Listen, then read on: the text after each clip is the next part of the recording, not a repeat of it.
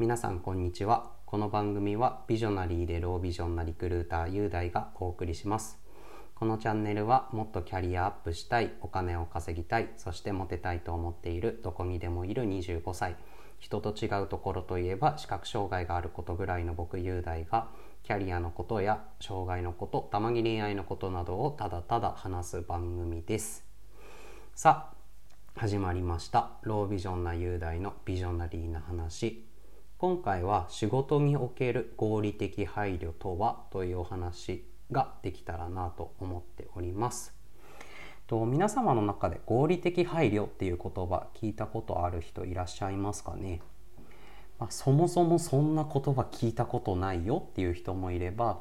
聞いたことはあるけど結局何なのかよくわかんないっていう人もいればもしくはなんとなく知ってはいるけど何をしたらいいか結局分かりませんとかいろんな方がいらっしゃるのかななんて想像しております。と合理的配慮っていう概念は障害のある人が、えっと、働くっていうことに関しては職場でよりその人自身の能力を発揮できるためにすごく大切な考え方でありかつ障害のある人に限らず全ての人にとってより働きやすい環境が実現する一歩としてすごく大事な概念なのかなと個人的には思っております。そこで今回は、えっと、まず私の方から合理的配慮っていう概念ってどんなものなんですかっていう話とその上でじゃあ私が実際に職場で受けている合理的配慮の話みたいな形でお話できたらなと思っております。じゃあ早速1つ目の概念的な話なんですがそもそも合理的配慮というのは障害者差別解消法という法律の中で出てきたキーワードでした。こちらの法律がですね2016年に施行された法律となっております。結構最近の法律なんですよねこれ。でこの法律でえっ、ー、とここ押さえといてっていうポイントが大きく分けて2つございます。一つが不当な差別的取り扱いの禁止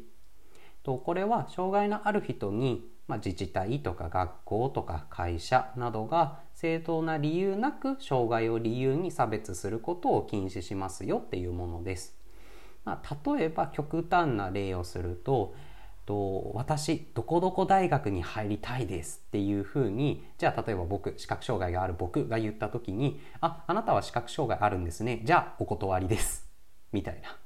ものだったりします。極端かもしれないんですけれどもとこの入学拒否は、えっと、おそらく正当な理由ではないかもしれないしかつ僕が拒否されたのは障害を理由にの可能性があるのでこういった取り扱いは禁止しましょうよっていうものです。で2つ目が合理的配慮の提供。ここで出てきます。合理的配慮っていう言葉。これ何かっていうと障害のある人は、えーと、社会の中にある。バリアによって生きづらさを感じる場面が、えーとあるかなと思うんですがと障害のある人からそのバリアを取り除くために対応が必要ですという意思表明があった場合要望を受けた側は、えっと、過度の負担のない範囲で対応することというものとなっております。社会の中にあるバリア、まあ、例えば分かりやすい例でいくと車椅子に乗ってる方にとっては高い段差っていうものが社会の中にあるバリアになりうるし視覚障害のある人の中には紙に印刷された書類っていうものがバリアになりうる可能性があるのかななんて思っております。じゃあ合理的配慮具体的にどんなものが例えばあるかっていう話でいくと例えばハード面ではこう移動に困難のある人のためのこうスロープの設置とかエレベーターの設置っていうものがあるかもしれないしソフト面でいくと人によってはこう口頭での指示職場で誰々君じゃあ A と B と C という仕事をやってそれが終わったら D と E をやってああで B の見直しとして F も必要だからよろしくみたいな。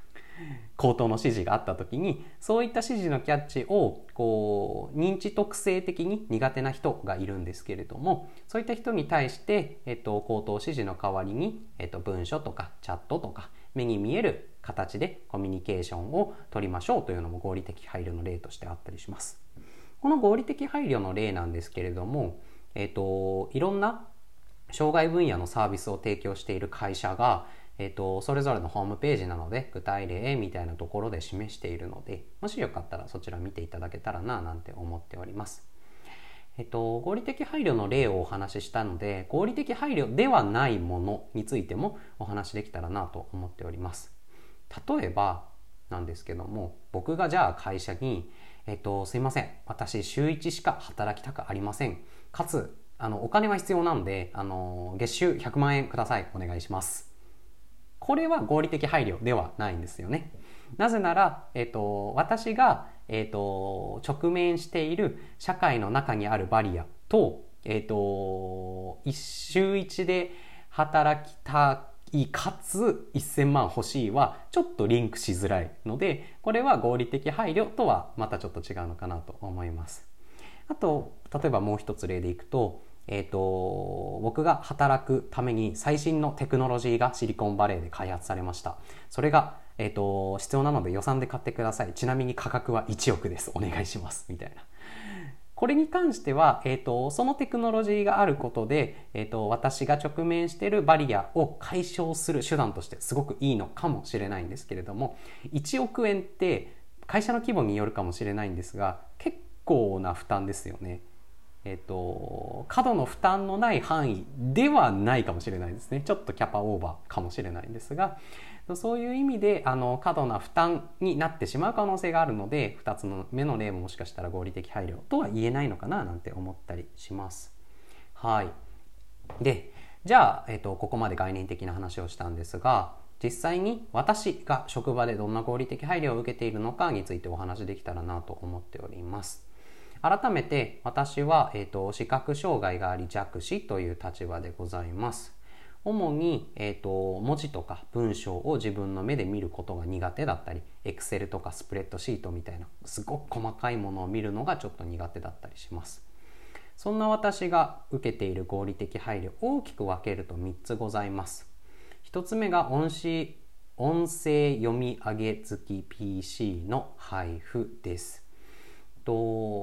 以前の配信でもしかしたら少しお見せしたかもしれないんですが私は、えっと、パソコン作業をする時に基本的に画面に書かれている文字情報を自分の目で見る代わりにパソコンが喋ってくれる機能を使って PC を操作しております。音声読み上げ機能というんですけれども。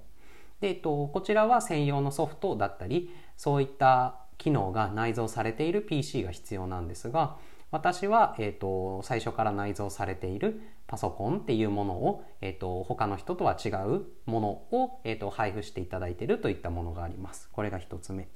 で2つ目がメールチェックのリマインド。と仕事してる方はわかるかもしれないんですが、えー、と1日100件以上平気でメールってくるじゃないですか。でもその中でじゃあ100件の中で自分がその日答えなきゃいけない23件を見つけるのって僕にとってめちゃくちゃの労力なんですよねすごい疲れちゃうし。えっと、そういった場合に他のメールを見ている方の中で僕が対応しなきゃいけないものを見つけた際には僕に個人でチャットをくれてこれに対応お願いしますみたいな形で自分で探す代わりに、えっと、メールに対応できるといった仕組みを会社内で作ってもらっています。これが2つ目。最後に3つ目細かいシートへの入力を代わりにやってもらうこれは、えーと、特にスプレッドシートとか、えーと、会社内で使ってたりするんですけれども、えーと、適切なセルを見つけてそこにこう文字入力するって僕にとってめちゃくちゃあのハードでして。で、えっと、1行間違えると大変なことになるっていう作業もやっぱりあったりするのでそれは私以外の人にそれをやってもらっているといった、えーと、合理的配慮を受けております。他にも合理的配慮っていう仰々しい名前を付けるまではいかないかもしれないんですけれどもこういろんなサポートを、えーと周囲からもらって働きやすい環境っていうところに私の場合ありがたいことになっておりますはい、ここまで私の合理的配慮についてお話しさせていただきました。ね、合理的配慮っていうものは概念としては障害のある人に対してっていう風な位置づけなのかもしれないんですが個人的な考えではありますが実は全ての人にとって適用されたらみんなが働きやすく生きやすくなるようなあのすごく素敵な概念なのかななんて個人的には思っております。と社会の中にあるバリアで生きづらさを生きづらさとか働きづらさを感じている人って実は結構いるんじゃないかななんて思っております。例えば子育てしながら仕事をしている方ではこう急なお迎えとかあの対応しなきゃいけない。場合はこう仕事をこうチームとして回せるようにこうチーム内でこうサポートできるとか。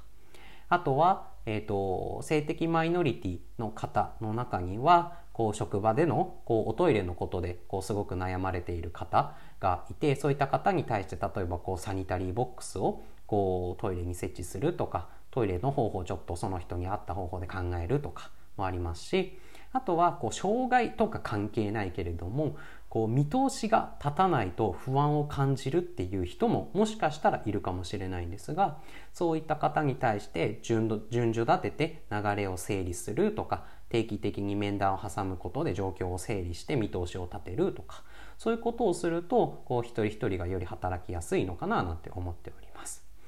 こう今はこう合理的配慮っていうすごく堅苦しい名前がついているものではあるんですがそんな堅苦しさとかがなくなって合理的配慮っていう言葉は知らんけど当然のごとく一人一人が働きやすいとか生きやすいっていう環境をみんなで一緒に作っていけるようなえっ、と、社会があったならば、それってすごく素敵なことなのかななんて思っていたりします。はい。と今回のお話は以上となります。参考資料としまして、内閣府が出してる、えっ、ー、と、合理的配慮を知っていますかリーフレットみたいなものがあったので、これを共有させていただきます。